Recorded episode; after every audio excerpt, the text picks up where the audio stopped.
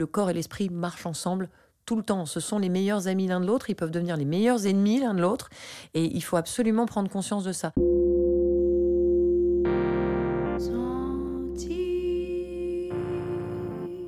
Je suis Elodie, fondatrice du Tigre Yoga Club, et vous écoutez Les Conversations du Tigre, le podcast qui décrypte, explore et partage l'art de vivre du yoga.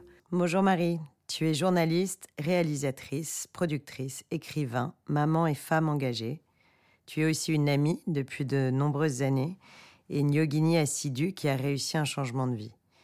Tu es aujourd'hui ambassadrice d'un art de vivre plus sain et apaisé que tu partages à travers des ouvrages dont tu vas pouvoir nous parler. Tu as créé ta propre société de production qui s'appelle No School Production. D'ailleurs, pourquoi ce nom? Ce sera une petite question que je ne t'ai jamais posée. Voilà, j'aimerais aujourd'hui que tu nous expliques un peu ce choix parce qu'il y a beaucoup de personnes qui font des changements de vie, des bascules. Et souvent, on, on s'aperçoit que ça peut être corrélé à une, un retour vers soi à travers le yoga. Est-ce que ça a été lié? Est-ce que c'était un choix évident? Alors, c'était un choix évident à ce moment-là. Euh, en fait, moi, j'ai commencé à travailler, j'avais 19 ans. Euh, on se connaissait déjà, toi et moi, depuis quelques années. Et, euh, et comme toi, par exemple, et beaucoup d'autres femmes qu'on connaît, j'ai toujours énormément travaillé, mais parce que aussi c'était un plaisir, c'était une façon de se réaliser. Je n'ai jamais eu l'impression de travailler, c'est ça le piège d'ailleurs, parce que du coup, on travaille beaucoup plus. Et puis, je pense que les événements ou les grosses décisions importantes, les périodes charnières dans une vie, sont le résultat d'une euh, conjonction de plusieurs facteurs. Donc, quand j'ai pris cette décision, j'avais réalisé mon troisième documentaire. En gros, je me suis dit, s'il marche, s'il fait une bonne audience, si j'ai des bons papiers dans la presse, j'arrête tout parce que c'est vraiment vers ça que je veux aller maintenant. Euh, et il a obtenu un succès qui est allé au-delà de mes espérances. Donc j'ai vraiment tenu ma ligne, c'est-à-dire qu'un mois après, j'ai démissionné de la rédaction de France 2, je n'ai pas souhaité renouveler mon contrat à RTL, etc. Donc que des gens avec qui j'ai gardé de très très bonnes relations, puisque tous les mardis soirs, je présente Infrarouge sur France 2 que je produis par ailleurs. Donc c'était vraiment un choix euh, plus que personnel, c'était un choix euh, intime. Comme par hasard, ça correspondait avec... un an avant la naissance de mon fils, ou euh, quand j'arrivais pour travailler les week-ends, moi je travaillais depuis 15 ans le week-end, je me disais, mais en fait, qu'est-ce que je fais là? C'est-à-dire qu'en fait, je suis partie ce matin, il dormait, je vais rentrer ce soir, il va dormir, et en fait, je passe pas mon week-end en famille. Et on sait très bien que quand on travaille le week-end, par ailleurs, on travaille 7 jours sur 7, parce qu'en fait, tout le reste de la semaine, bah, il y a le bouillonnement de la vie, la ville, les gens qui ont euh, le rythme classique, donc on se cale aussi sur eux, voilà. Et puis, euh, c'est très étonnant. J'ai été la première surprise. Euh, je vais avoir 45 ans à la fin de l'année et je suis totalement convaincue que 45 is the new 25. C'est-à-dire que moi, je me suis jamais sentie aussi euh, euh, jeune, en forme, enthousiaste, euh, euh, mais aussi, je pense, parce que j'ai pris cette décision à un moment. Je me suis dit, tiens, quelles sont mes priorités? Est-ce que je vais continuer à travailler autant et finalement me consacrer euh, bah, J'avais pas tellement le temps de me consacrer à mon bébé, en fait. Voilà, donc aujourd'hui, ça n'a rien à voir. C'est-à-dire que je suis, j'ai organisé toute ma vie pour être beaucoup avec mon enfant et je n'ai jamais pratiqué un sport pour pratiquer un sport. Jamais. C'est-à-dire que pour moi, c'est impossible. Je suis incapable de courir. Euh, je, je, déteste le cardio, par exemple, comme beaucoup d'ailleurs de gens qui pratiquent le yoga à bon niveau, parce qu'en fait, on va peut-être y venir, mais le yoga, euh, c'est aussi... C'est un point euh, commun entre nous. Ça. Voilà, cardio. et, et, avec beaucoup de femmes que je croise au Tigre, qui me disent ah, courir, le cardio, la natation, c'est impossible. Bah, pour moi, courir, le cardio, la natation, c'est impossible. Il faut que je sois dans une démarche intellectuel, mental, euh, psychologique, euh, de bien-être, d'art de vivre, euh, tout ce qu'on veut. Sinon, je ne peux pas pratiquer quoi que ce soit comme activité physique. Et c'est en ce sens que j'ai commencé le yoga il y a une vingtaine d'années, je pense. tout à coup, je me suis dit, oh, mais c'est extraordinaire. J'avais raté le coche de la danse classique quand j'étais enfant, parce que j'étais trop dilettante, ça m'intéressait moyennement, c'était une discipline trop rigoriste pour moi le yoga, je me suis dit, c'est merveilleux. Quand la première fois, on entend un, enseignant dire, chacun le fait à son rythme. Déjà, je me suis dit, c'est merveilleux parce que c'est exactement ma vision des choses. Euh, et puis de voir qu'on pouvait très bien progresser pendant plusieurs semaines et que tout à coup, il y avait un coup d'arrêt parce qu'on est fatigué, parce qu'on est moins disponible euh, psychiquement, etc. Tout à coup, on se dit, ah oui, en fait, donc c'est vraiment difficile. C'est-à-dire que ce que je croyais avoir acquis. Bah, Aujourd'hui, c'est pas possible. Euh, et d'ailleurs, je fais une digression, mais preuve en est que il n'y avait pas une journée où, pour celles et ceux qui savent, sans que je fasse la posture sur la tête. Voilà. Je ne sais pas s'il faut préciser de quelle posture il s'agit. Je ne connais pas son nom. Euh... Hassan. C'est exactement ce que j'allais dire. Shirshassan. Euh, depuis que j'ai eu mon fils, je ne peux plus la faire. Je la faisais tous les jours depuis 15 ans. exactement la même chose après la naissance de ma fille. Merci. Mais le corps se déséquilibre. Il faut justement la, la, quête, c'est de retrouver ses points d'équilibre. Alors, je n'étais plus capable de la faire du tout. Et c'était vraiment pas physique parce que je n'ai jamais eu autant d'abdos qu'aujourd'hui. Euh, donc, c'est ça qui est extraordinaire avec le yoga, c'est qu'on est dans une espèce de ce que nous sommes dans la, en, vrai, c'est-à-dire que le corps et la tête marchent ensemble en permanence, et le corps ne suit plus si la tête n'est pas là, et, euh, et, si le corps est affaibli, euh, la tête n'est plus là non plus. Et le yoga permet d'équilibrer, je trouve, hein, c'est mon point de vue et mon expérience, d'équilibrer en permanence euh, la relation entre le corps et le psychisme. Voilà. Et tu as senti qu'au moment de ce changement de vie, il y a, même si c'était une évidence, j'imagine que c'est quand même jamais simple, il peut y avoir des moments de doute ou en tout cas des moments un peu de vide, surtout par rapport à la vie tellement remplie que tu avais avant. Tu as senti que le yoga, ça t'aidait à remplir ou, à, ou justement plutôt à, à, désangoisser le, le vide que certaines personnes peuvent avoir quand elles, euh, quand elles décident de quitter quelque chose, puisqu'on dit toujours choisir, c'est renoncer. Euh, est-ce que toi, justement, ça a été un non-renoncement parce que tu te sentais rempli par autre chose Alors, évidemment, en priorité, il y avait ton fils, c'est ça qui te remplissait. Mais est-ce que tu as senti que le yoga t'aidait justement dans ce, dans ce travail psychologique? Alors, ce qui est certain, c'est que quand j'ai pris la décision de ne plus être journaliste et de changer d'orientation professionnelle et donc de rythme quotidien aussi, euh, je n'ai eu à aucun moment l'impression de renoncer. J'ai eu l'impression d'aller finalement enfin vers ce qui me correspondait et me correspondrait totalement. Euh, et je l'ai fait avec beaucoup de sans aucun doute, mais parce que j'avais mûri, je pense, suffisamment pendant plusieurs mois cette réflexion et cet aboutissement. Et je pense que ça a été aussi possible parce que j'avais une pratique régulière depuis si longtemps. Une forme de discipline, d'ailleurs. Voilà, d'être en accord. Et par ailleurs, c'est intéressant parce que je l'avais pas vu tout de suite, mais j'y pense là maintenant en, te le disant. C'est que enfin aussi, dans mon nouveau rythme de vie, j'avais la bonne, le bon espace pour pratiquer le yoga et toutes les autres disciplines d'ailleurs que je pratique au Tigre, parce que moi ce qui m'intéresse aussi c'est de découvrir d'autres choses, c'est que la barre au sol m'apporte aussi, euh, euh, il y a des jours où je n'ai pas envie de faire du yoga, mais de la barre au sol, peut-être par flemme, je sais pas, parce qu'on est au sol et que euh, c'est moins engageant, parce que j'ai pas la forme physique à ce moment-là. Mais je pense qu'il faut maintenir une pratique régulière de ce qui nous plaît tout le temps. Voilà, c'est c'est une hygiène de vie. On enfonce des portes ouvertes parce qu'on dit toujours ah le sport c'est une hygiène de vie. C'est une hygiène de vie, c'est une hygiène euh, psychique, c'est une hygiène corporelle, euh, c'est une façon de se structurer aussi. Et aujourd'hui, j'y prends encore plus de plaisir qu'avant. Je prends encore plus de plaisir à faire du yoga puisque ce n'est pas j'arrive au cours en courant comme une folle et en me disant ça y est je pratique. Et pendant la pratique c'est très difficile de débrancher parce qu'on sait que d'où on vient où on va aller. Je vois la différence et que maintenant pendant une heure une heure quinze une heure trente je me consacre à ma pratique.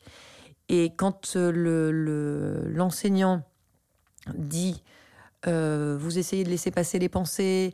Maintenant, enfin, je sais ce que c'est que de ne plus avoir les pensées qui traversent. Et donc, on va beaucoup plus loin, évidemment, dans la pratique, dans les postures.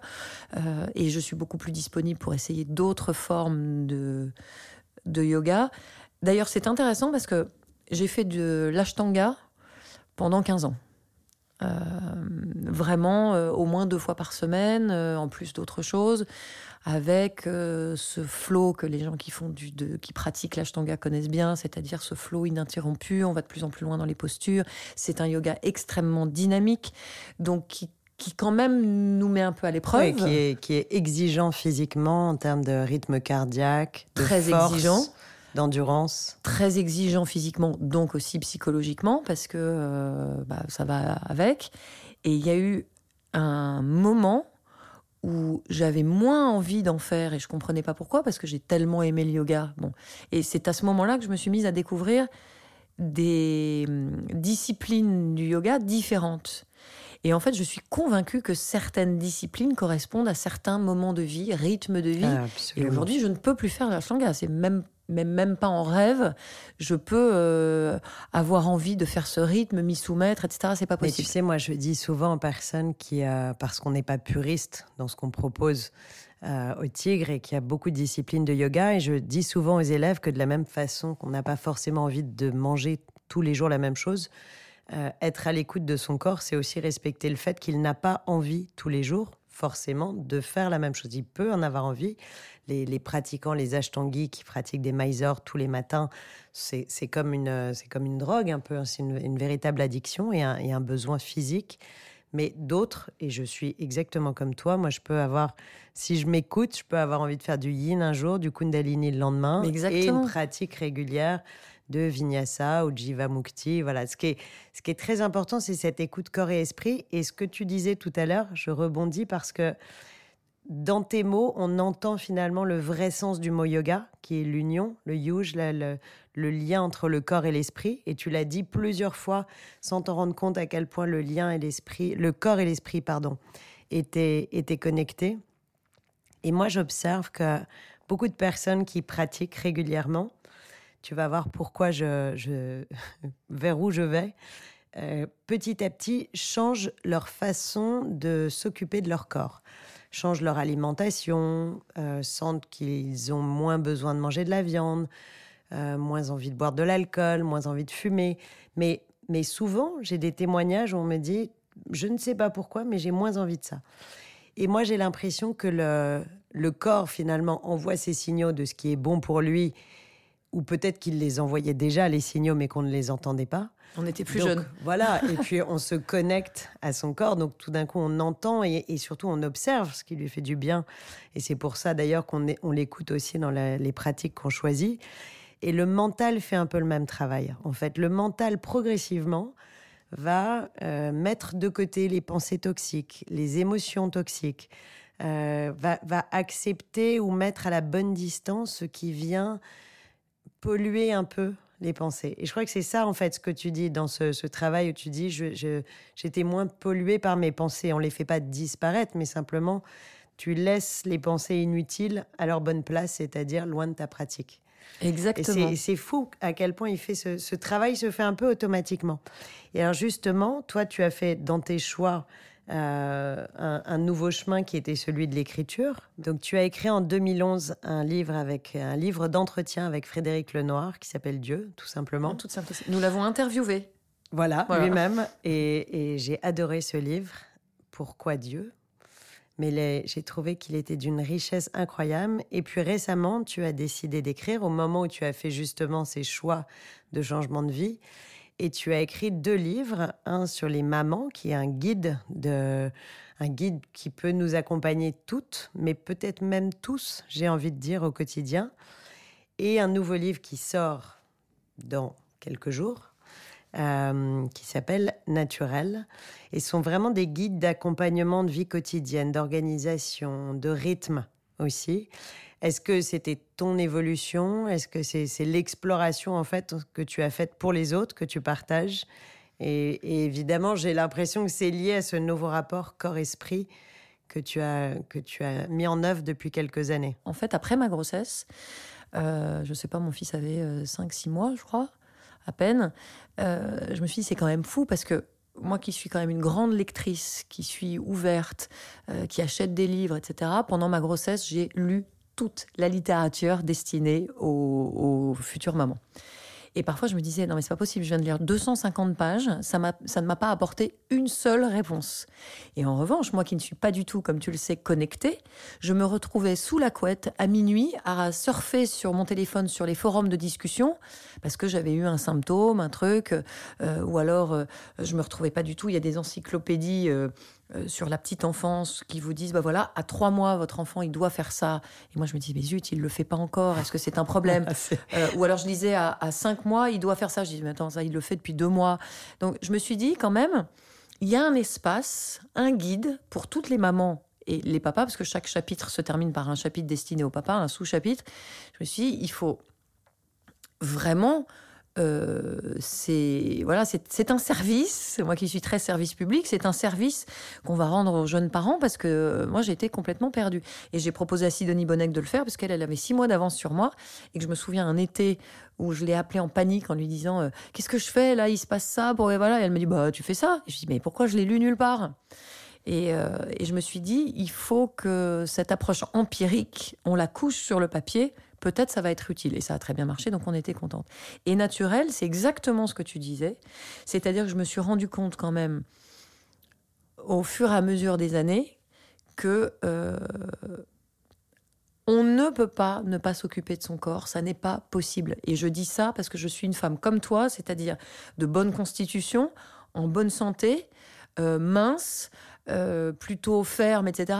Et justement, je pense que c'est un capital qu'il faut absolument entretenir parce que la mobilité, ça se travaille. C'est-à-dire que euh, on peut être là à 40 ans et se dire oh, c'est facile, moi j'ai des abdos et tu te rends compte et pourtant j'ai eu des enfants, etc. À 70 ans, je n'ai pas envie d'avoir mal aux hanches, je n'ai pas envie de lever le bras et de me dire aïe aïe, j'ai mal à l'épaule, etc. La mobilité, c'est un travail et c'est capital. Le yoga offre cette mobilité permanente. Moi, je suis pas quelqu'un de souple naturellement et cette souplesse, je l'ai acquise grâce au yoga et à la barre au sol, mais grâce au yoga, parce que mine de rien, ça fait 20 ans. Euh, et je vois la différence de. Et même malgré ça, on se rend compte que parfois on se lève le matin et on se dit non, mais c'est pas possible, j'ai mal partout. J'ose même pas imaginer ce que c'est sans le yoga et sans. Euh, je suis la première à avoir ça. Je me rends compte que parfois, moi, je ne peux pas pratiquer le yoga 4-5 euh, jours d'affilée, ou alors je pars en vacances une semaine et je ne peux pas pratiquer là où je me, je me rends. Et ben, je vois la différence en une seconde. C'est-à-dire que mon corps réagit immédiatement euh, en m'envoyant des signaux, le dos, euh, les chevilles, je dis n'importe quoi, même les pieds, où je me lève le matin, je me dis, ah voilà, là je sens que ça fait quelques jours que j'ai pas pratiqué. Donc pour moi, c'est vraiment cette hygiène de vie, la mobilité, ça se travaille, la souplesse, ça se travaille, et c'est nécessaire, c'est vital pour le corps. et, et, et la souplesse, mais ça fait je peux pas mieux te dire encore, je radote, mais le, corps et l'esprit marchent ensemble tout le temps. Ce sont les meilleurs amis l'un de l'autre, ils peuvent devenir les meilleurs ennemis l'un de l'autre, et il faut absolument prendre conscience de ça. Les gens, et tu le dis très bien, se sont rendus compte que leur corps, c'est un capital qui est unique, qui est précieux et qui est fragile. Donc on est un peu dans le dans une époque qui est l'anti-année 80. On n'est plus dans le corps extérieur, dans le corps esthétique.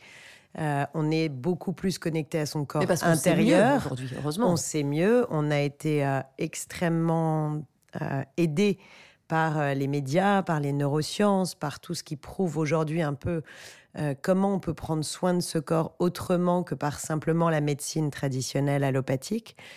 Mais le, le résultat, c'est que tout le monde a pris conscience de ça. OK, le corps est fragile et on peut en prendre soin nous-mêmes. Je crois qu'on l'entend assez aujourd'hui. Mais finalement, beaucoup de gens sont un peu perdus. Très bien. Alors, je vais prendre soin de mon corps. Mais je commence par quoi? Est-ce que je dois faire du yoga? Et, qu'est-ce que ça veut dire? Moi, je les entends. Les gens viennent me voir en me disant Mais alors, qu'est-ce que je devrais faire, tu crois? Je mélange euh, acupuncture, shiatsu et méditation. Est-ce que je dois faire euh, de la barre au sol et manger vegan? Mais qu'est-ce que, tu leur dis d'ailleurs aux gens qui sont désorientés, qui sentent bien qu'ils doivent Moi, je, je les conduis beaucoup vers des chemins d'écoute de soi, d'essayer beaucoup de choses, de ne pas se juger, de ne pas avoir de parti pris euh, intellectuel sur les différentes disciplines, parce que souvent, quand on lit le descriptif d'un cours, d'une pratique, d'un soin, d'une euh, d'une thérapie, euh, je, je, sais pas, de la sonothérapie, du shiatsu. Euh, intellectuellement, on peut rejeter ou se dire ça c'est tout à fait fait pour moi. Et moi, je les invite à justement ne pas intellectualiser le propos et ne pas intellectualiser la description de ce, de ce qu'ils peuvent essayer, mais à ressentir, à tester des choses et à être, plus on est à l'écoute de son corps et plus on est dans une observation, non pas égocentrique, je, n'invite pas à être connecté à son nombril du matin au soir en disant Dis-moi, comment vas-tu ce matin et, qu'as-tu mangé Comment te sens-tu? Mais, mais, plus dans une observation bienveillante. Voilà, et quand ça devient un réflexe petit à petit, mais on, on est au fond beaucoup moins centré sur soi. Exactement. C'est ça qui est très intéressant. Mais on sait instinctivement, on en revient à ce qu'on disait, il y a vraiment un instinct de c'est bon pour moi ou ce n'est pas bon pour moi. Et exactement comme pour le mental, c'est bon pour moi, ce n'est pas bon pour moi. comme certaines personnes dont on décide qu'elles sont toxiques et qu'on ne veut plus les voir. non, mais c'est vrai. Alors d'ailleurs, nous allons vous faire la liste marche, de ces personnes. mais c'est pour ça que j'aime l'idée de ces guides qui sont faits par des personnes qui ont vraiment expérimenté. Euh, on n'est pas des spécialistes. Voilà, même si on travaille il y a une humilité en fait. Il y a une humilité dans votre propos.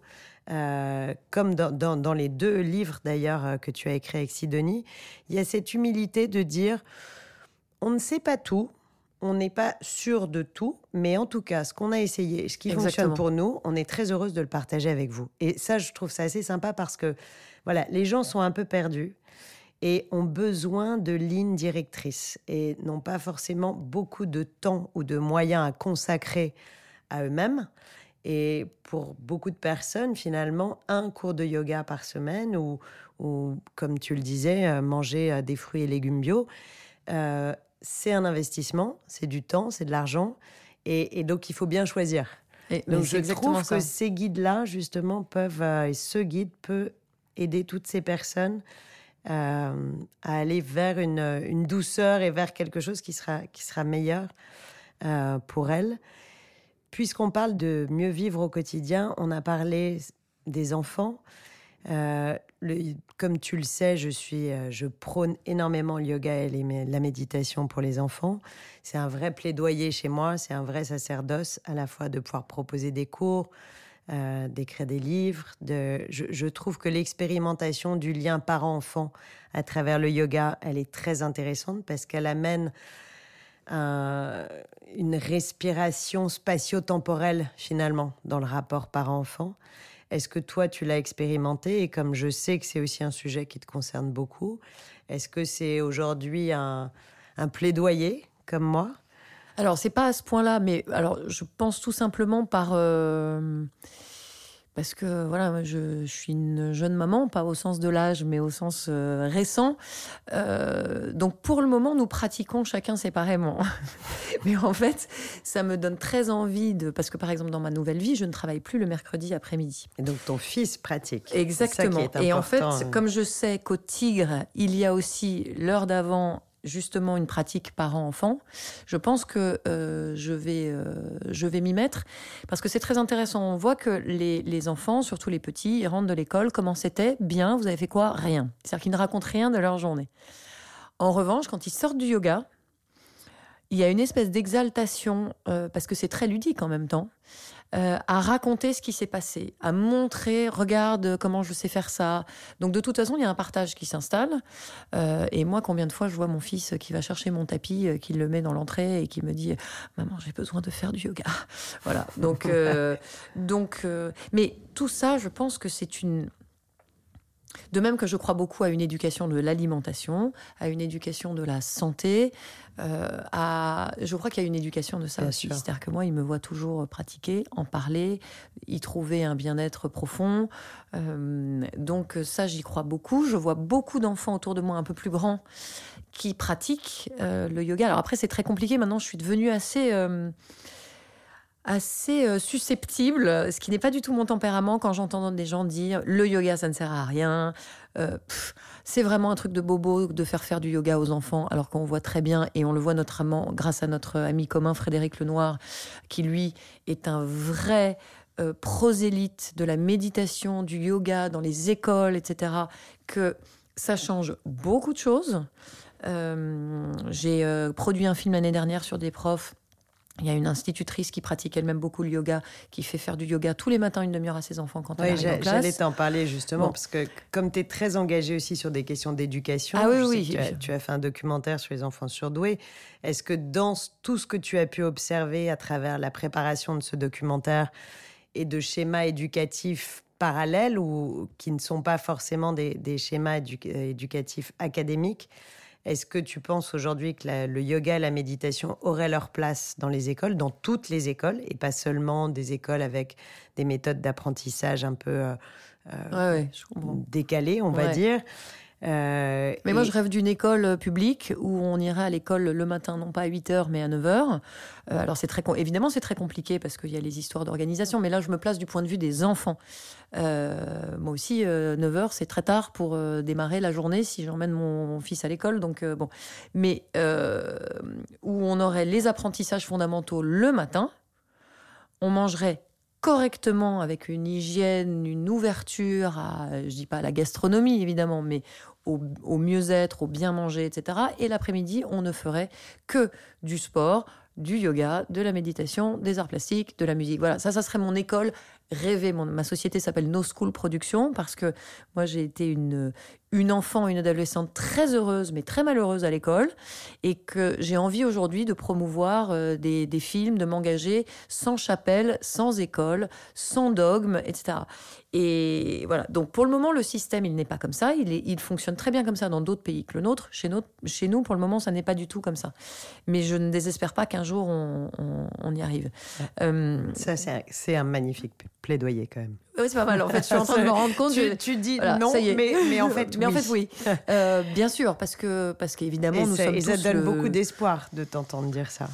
Bien sûr, mais on a tous envie de ce modèle-là. Est-ce que moi, je suis assez confiante parce que j'observe que le yoga rentre de plus en plus dans les écoles, de la même façon que le yoga rentre dans les entreprises, dans les hôpitaux. Euh, petit à petit, on sent bien qu'il y a une prise de conscience et que il y a quelques années, tu vois, quand euh, j'avais commencé à initier des cours de yoga pour les enfants, un papa m'avait dit Non, mais vous comprenez, je vais quand même pas lui faire faire ça. Il a déjà tennis, piano, golf et je ne sais plus quoi. Euh, ça lui fait trop d'activités. Et je lui avais répondu Mais le yoga n'est pas une activité. C'était vraiment. Et c'était c'était compliqué de leur faire comprendre que c'était donner aux enfants une euh, capacité de sentir leur corps, une nouvelle aptitude à, ressentir leurs émotions, à les identifier, à respirer tout simplement, à développer une forme de créativité, comme tu l'as dit. Et c'était, c'était à l'époque un vrai combat, et je te parle de ça il y a six ans maintenant. Aujourd'hui, je trouve que j'ai beaucoup moins à évangéliser sur le sujet. Euh, les gens sont de plus en plus convaincus, les écoles et le personnel des écoles est de plus en plus convaincu qu'il faut proposer du yoga. Donc, euh, je crois qu'on est sur le bon chemin. Après, euh, qu'est-ce qu'on souhaite pour nos enfants? Qu'ils soient en bonne santé et bien dans leur peau tout le reste suit en fait je pense quand et, et, et, ça c'est absolument capital parce que je pense qu'être bien dans sa peau on s'en rend compte vraiment à l'âge adulte. Euh, pour une femme comme pour un homme, c'est aussi être bien dans sa, dans sa peau au sens propre, c'est-à-dire être bien dans son corps. Et tout ce, que, ce qui peut concourir à ça, je pense que c'est formidable dès la plus petite enfance, parce qu'on sait très bien que tout se joue euh, de très bonne heure.